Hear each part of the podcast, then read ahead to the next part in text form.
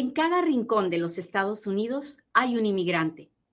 ¿Cómo obtener documentos para vivir y trabajar en los Estados Unidos?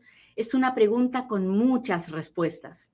Yo soy Katia Quiroz, abogada de inmigración, y en Inmigrando con Katia encontrarás todas las respuestas. Bueno, estaba contándole a todos nuestros amigos que eres un súper abogado, que te dedicas solamente 100% a nosotros los inmigrantes y desde aquí, de todo corazón, muchas gracias. Muchas gracias porque has hecho de, ah, de nosotros los inmigrantes uh, el propósito de tu vida.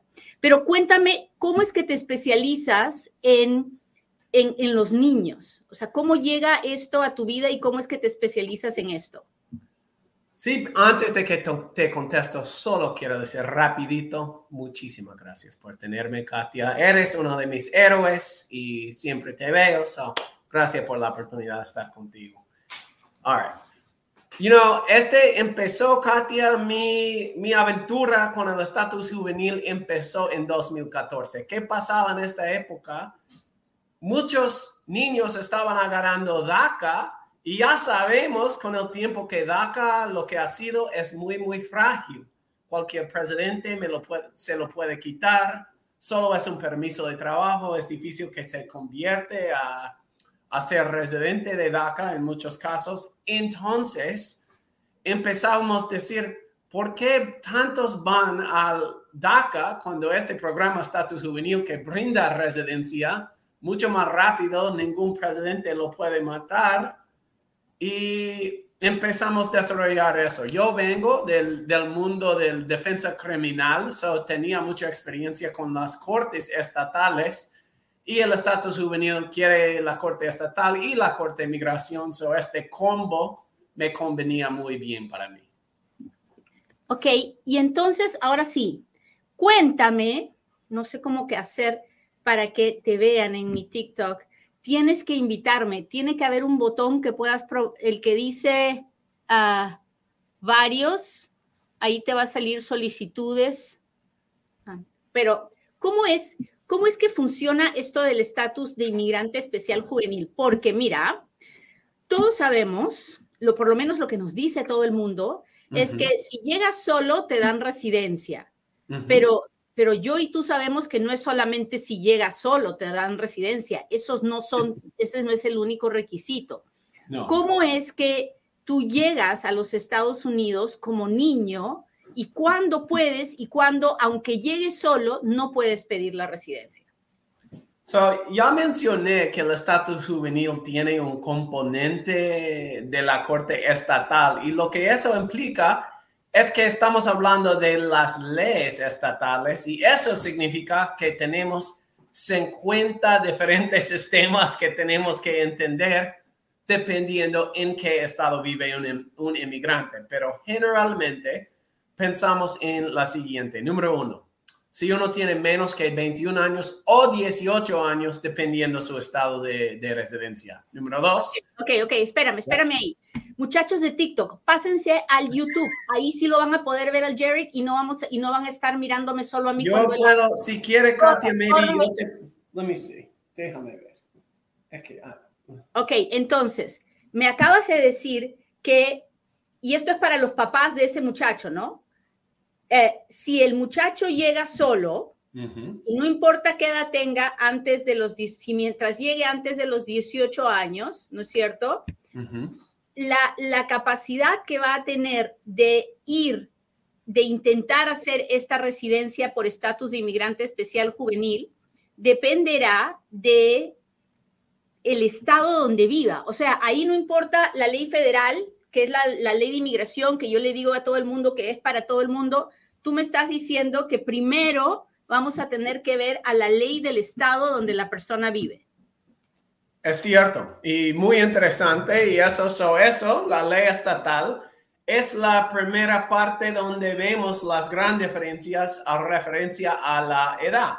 Por, creo que en Nevada es 18, Katia, o, o, ya se convirtió a 21. No, no, todavía seguimos en 18. En Nueva York es 21. Right, en Maryland, donde estoy yo, es 21. So, primero analizamos la edad. De la edad, vamos al segundo requisito. No se puede vivir con ambos padres. Con mamá está bien, con papá está bien, con un tío, primo, hermano, lo que sea, pero con los ambos padres no se puede hacer eso si vives con ambos padres. O sea que si tu papá y tu mamá se pusieron de acuerdo para traerte, ¿no? Y pagaron al coyote y te trajeron y vas a vivir con tu papá y tu mamá, aunque hayas llegado a los cinco años o a los ocho años o a los diez años, aunque te hayan cruzado solito, no vas a poder pedir este estatus de inmigrante especial juvenil porque ninguno de tus papás te ha abandonado, ni te ha maltratado, ni nada de eso, ¿verdad? Exactamente, exactamente. La otra razón por eso es que hacemos el estatus el estatus juvenil con qué? Con una petición de custodia o guardián. Y si alguien vive con ambos padres, no hay razón por petición de custodia o guardián porque vives con sus dos ambos padres. No hay razón por eso. Ok, so eso nos lleva al siguiente punto. El siguiente punto, como dice Jared, es, ok, el niño entró solo, ok, tiene un solo papá, y luego el papá que tiene o la mamá que tiene o el tío o la tía o la abuelita que tiene, porque no tiene ninguno de los papás, tiene que ir a una corte estatal de familia y pedir la custodia. ¿Qué cosa es la custodia, Jared? Ya la custodia, you know, eso realmente nosotros lo vemos más que todo cuando vemos un divorcio. Y eso es cuando un padre o la abuela quiere que la corte designe a ella o a él que eres su único guardián que tiene la habilidad de llevarte a donde quiere, a, ponerte en escuela y, tiene todos los derechos completos por, por el niño, you know, ignorando en los casos de padres, por ejemplo, los padres, si es una abuela, la abuela ya se convirtió al ser solo papá o mamá, también le da la obligación al guardián o al padre con custodia de cuidar al hijo, porque ellos tienen que entrar a la corte y demostrar su capacidad de cuidarlo y que ya están haciendo un buen trabajo con ellos. Por ejemplo, que ellos tienen su propio cuarto y también como que los lleva al doctor, todo eso. Ok, entonces ya llegó el niño. Ah, ponga, hagamos, un, hagamos un ejemplo, ¿ok? Ah, es Antonio, llega a los 16 años, su mamá lo manda porque las maras se lo quieren llevar y ella lo quiere salvar de las maras. Entonces lo manda el pobre Antonio la pasa fatal tratando de cruzar la frontera, le pasan cosas horribles, pero llega. Y cuando llega, llega a la casa de un tío, de un tío que, ah, que tampoco tiene papeles. Y entonces, este, Jared, ¿qué hacemos? ¿El tío puede pedir la guardianía? Exactamente, exactamente. El tío puede pedir la guardianía, aunque esté indocumentado.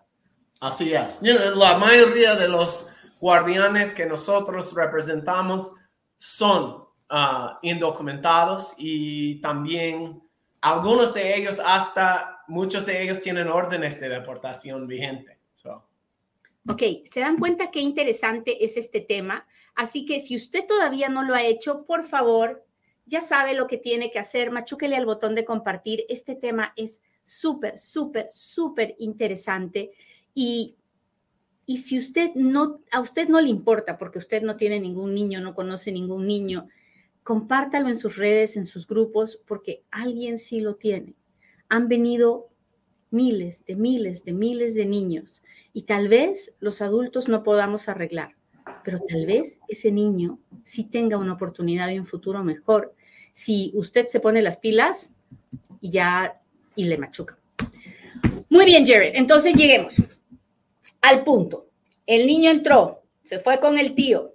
El tío estaba indocumentado, pero te encontró.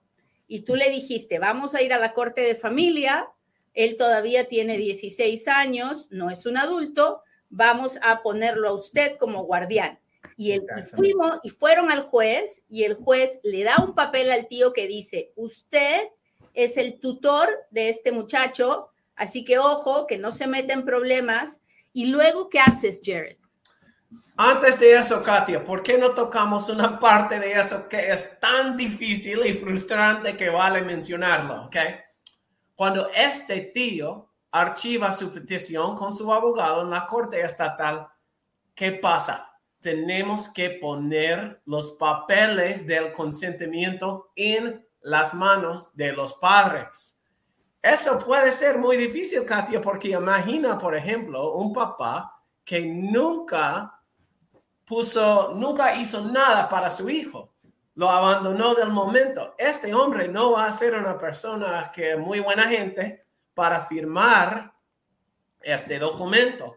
También puede ser difícil encontrarlos. So, la parte del consentimiento cuesta. Hay muchísimas maneras de hacerlo, pero uno tiene que llevar en mente que eh, si no sabe dónde están sus padres, no tiene comunicación con ellos, esta parte te puede costar.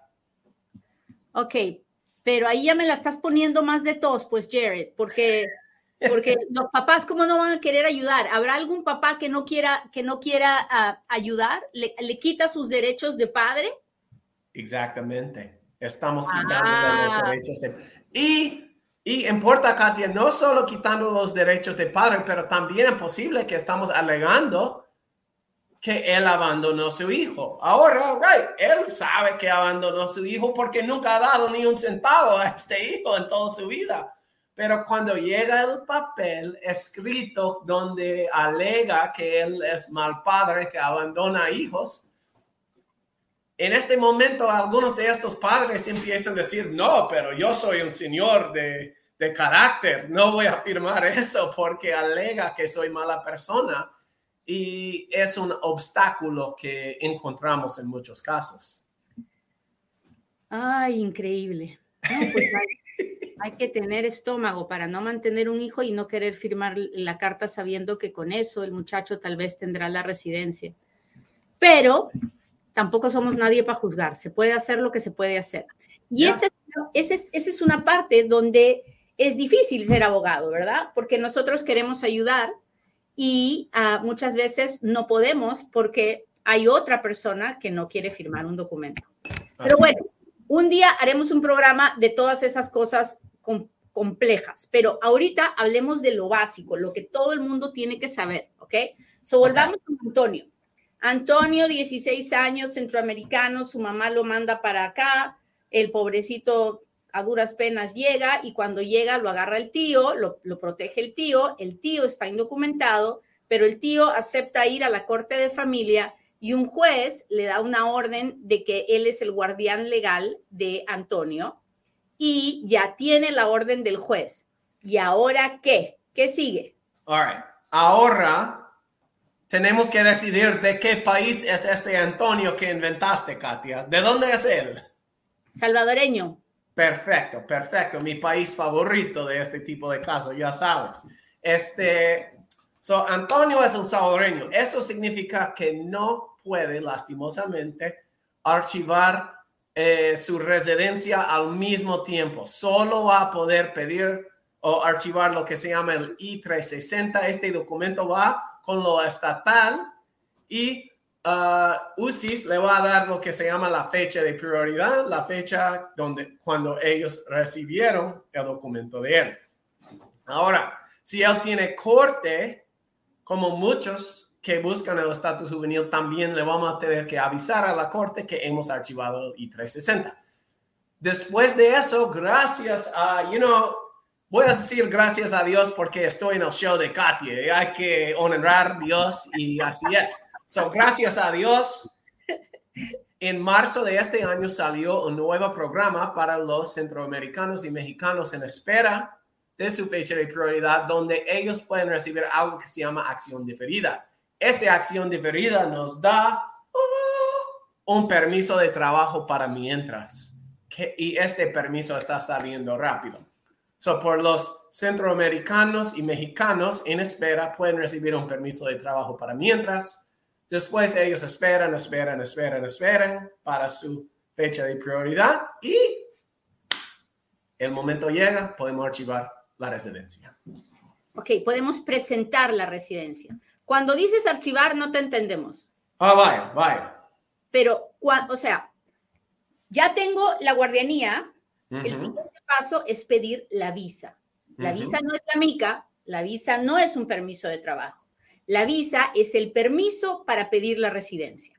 Si tú, si tú eres mexicano, salvadoreño, guatemalteco, hondureño, si eres de Centroamérica o de México, solo vas a poder pedir la visa, porque hay tanta demanda de residencias de esos países que está más tardado. Pero si tú eres peruano, chileno, ah, dominicano, ah, de cualquier otro país, en el momento que pides la visa, también puedes pedir la residencia. Ahora bien, gracias a Dios, como decía Jared, los, los muchachos de Centroamérica y de México pueden pedir la visa ¿Y cuándo piden el permiso de trabajo? ¿Cuando se aprueba la visa o cuando, o cuando presentan la visa? Antes, después de que ellos reciben su 360, el documento que archivas o que presentas con migración ah, con su orden estatal, ellos te van a dar su ah, acción diferida y en este momento, meses después, puedes pedir el permiso de trabajo. Ok, entonces presentan la, aplicación de la visa y luego cuando ya le aprueban eso y le dicen ya hemos recibido su petición y le estamos dando acción diferida, entonces en ese momento puedes pedir el permiso de trabajo. Exactamente. Esta visa es un regalo de Dios. Y, muchas, personas se la están perdiendo.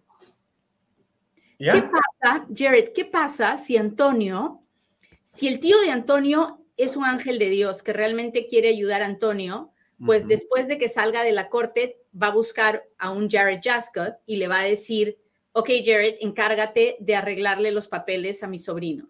Pero ¿qué pasa si el tío no es malo, pero, pero es bruto? Es, así, que no le importa, ¿no? Que no le importa nada. Lo pone a trabajar al Antonio y se le va la vida a Antonio y Antonio cumple 20 años. ¿Todavía puede hacer algo?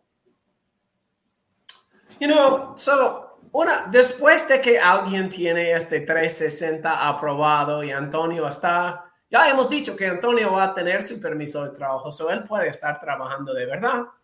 Y también hay que ser realístico con esta parte de la escuela. La verdad, Katia, para muchos Antonios en esta vida, es que ellos cumplieron noveno grado en El Salvador. Ahora vienen aquí y no tienen ni dos años fuera de escuela y ahora se enfrentan en una escuela donde solo hablan inglés. A veces es una escuela muy peligrosa. Antonio a veces no quiere ir a la escuela, a veces sí, a veces no.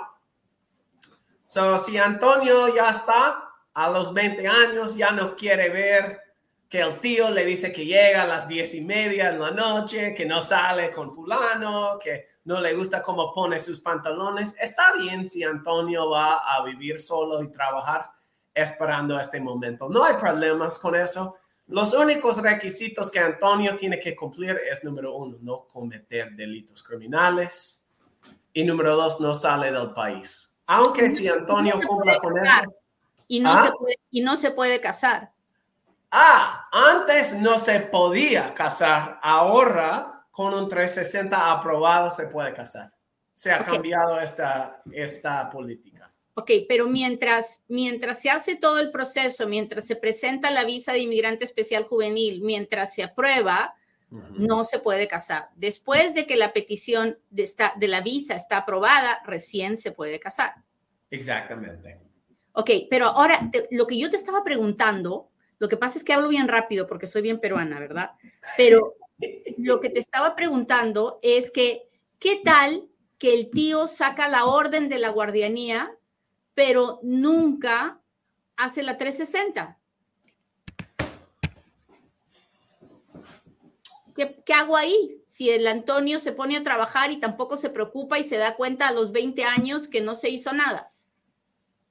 I mean, si no lo tiene archivado antes de los 21, ya se pierde todo. O sea Pero, voy a decir una cosa, right? Como, como dijiste, Katia, el tío de, de, él es un ángel y hay muchos ángeles que son los ayudantes de mis clientes. Incluso no hemos tocado una, una parte, la única desventaja del estatus juvenil realmente es que cuando alguien tiene residencia después de ciudadanía, no puede pedir sus padres con una petición familiar. Y yo menciono eso a muchas madres solteras que vienen a mi oficina con sus hijos y sabe que ellos, ellas me dicen como sin, eh, sin, nunca, no dicen eso. Aunque si mi hijo tiene papeles, a mí no me importa lo que pasa. Cada vez, Katia, siempre lo dicen estas madres. So, you know, es increíble la alma de esta gente y pero también a veces yo tengo clientes con 17 años que entran en mi oficina ellos solo y me dicen, mira, voy a convencer a mi tío a hacer eso y yo voy a pagarlo y yo me voy a poner encargado de eso. Y si alguien tiene 20 años y sus guardianes no están haciendo lo que tienen que eh, hacer, ellos tienen que tomar en cuenta su propia vida y poner esta 360, por favor. Muy bien, entonces, Jared, como no, como no somos tan tecnológicos, no, no tengo que, eh, ahora que terminemos. Estoy luchando ahorita mientras te hablo, estoy luchando por entrar. Ya, escúchame, yo ahora que, que, que, terminemos, voy a editar el programa para poner tu nombre, tu teléfono, tu dirección para toda la gente que está en, tú estás en Maryland, pero tú ves clientes de, de qué, de qué ciudades todo Nueva York, Nueva Jersey y todo Maryland, estos tres estados. Maryland, Nueva York y Nueva Jersey. Así que ya lo saben, Jared es un experto en uh, SIGES, es un experto en el estatus de inmigrante especial juvenil.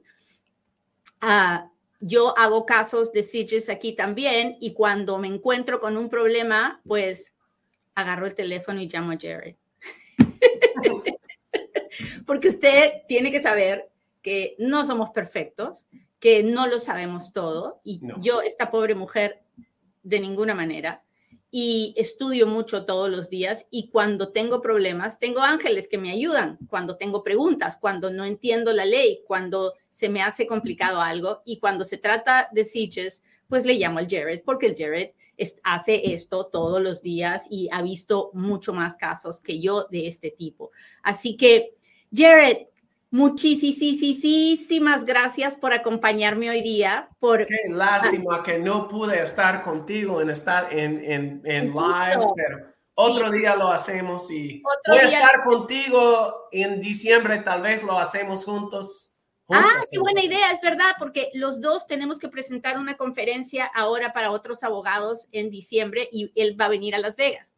Así que eh, lo más probable es que hagamos un programa juntos, si usted quiere, por supuesto. Si usted quiere, déjemelo saber. Si usted quiere volver a ver a Jared, póngame los deditos, los corazoncitos, dígame, Katia, invítalo, invítalo otra vez, invítalo. Déjemelo saber porque de esa es, la única forma en que yo puedo ah, tratar de darle más información que a usted le guste. Así que ya lo sabes. Si eres, escúchame tú, muchacho si tú entraste jovencito a este país, si todavía no has cumplido los 18 años y no tienes un papá o no tienes una mamá o no tienes a ninguno de los dos contigo, muévete. Busca un abogado de inmigración que te ayude, que te, que te guíe, que te diga qué es lo que tenemos que hacer. Si empezaron el trámite de SIGES y se quedó por algún lado, muévete. Muévete porque es ahora, ahora es cuando, porque tenemos que hacer esto. Si eres el papá o la mamá de un niño al que trajiste indocumentado, no te quedes sentado. El muchacho tiene la oportunidad de arreglar sus papeles si tú te mueves, si tu papá o tu mamá o tu abuelita o tu tío te mueves. Es cierto, hay que buscar un abogado, pero ese abogado, lo que pagues de ese abogado va a, a, regresarse miles de miles de miles de veces porque le darás la oportunidad a ese muchacho o muchacha de ser legal, de tener una residencia, de vivir una mejor vida de la que vivimos nosotros. Jared, muchas gracias. Te mandamos un beso muy cariñoso de todos mis amigos de Inmigrando con Katia y con el favor de Dios nos hacemos el programa juntos ahora que vengas. Gracias, Katia. Siempre es un placer. Siga con lo que haces. Eres una gran inspiración para mí y muchos más. Bye, Jared. Gracias. Bueno, muchachos, se nos fue la hora, pero espero que hayamos aprendido muchísimo de Jared. Espero que hayan podido ver uh, el corazón tan noble que él tiene y las ganas que tiene de rescatar a, la, a todos los muchachos que se puedan rescatar de los que llegan a los Estados Unidos y por alguna razón están, han sido abandonados por un papá o por los dos, o la vida uh, les, les, ha, les ha jugado duro y han perdido a sus padres. Así que este programa fue muy lindo. Espero que le haya gustado a usted. Espero que me enseñe cuánto le ha gustado compartiéndolo. Hagámoslo viral para ver si ayudamos a muchos más de esos niños. Hasta la próxima en otro Inmigrando con Katia. Bye.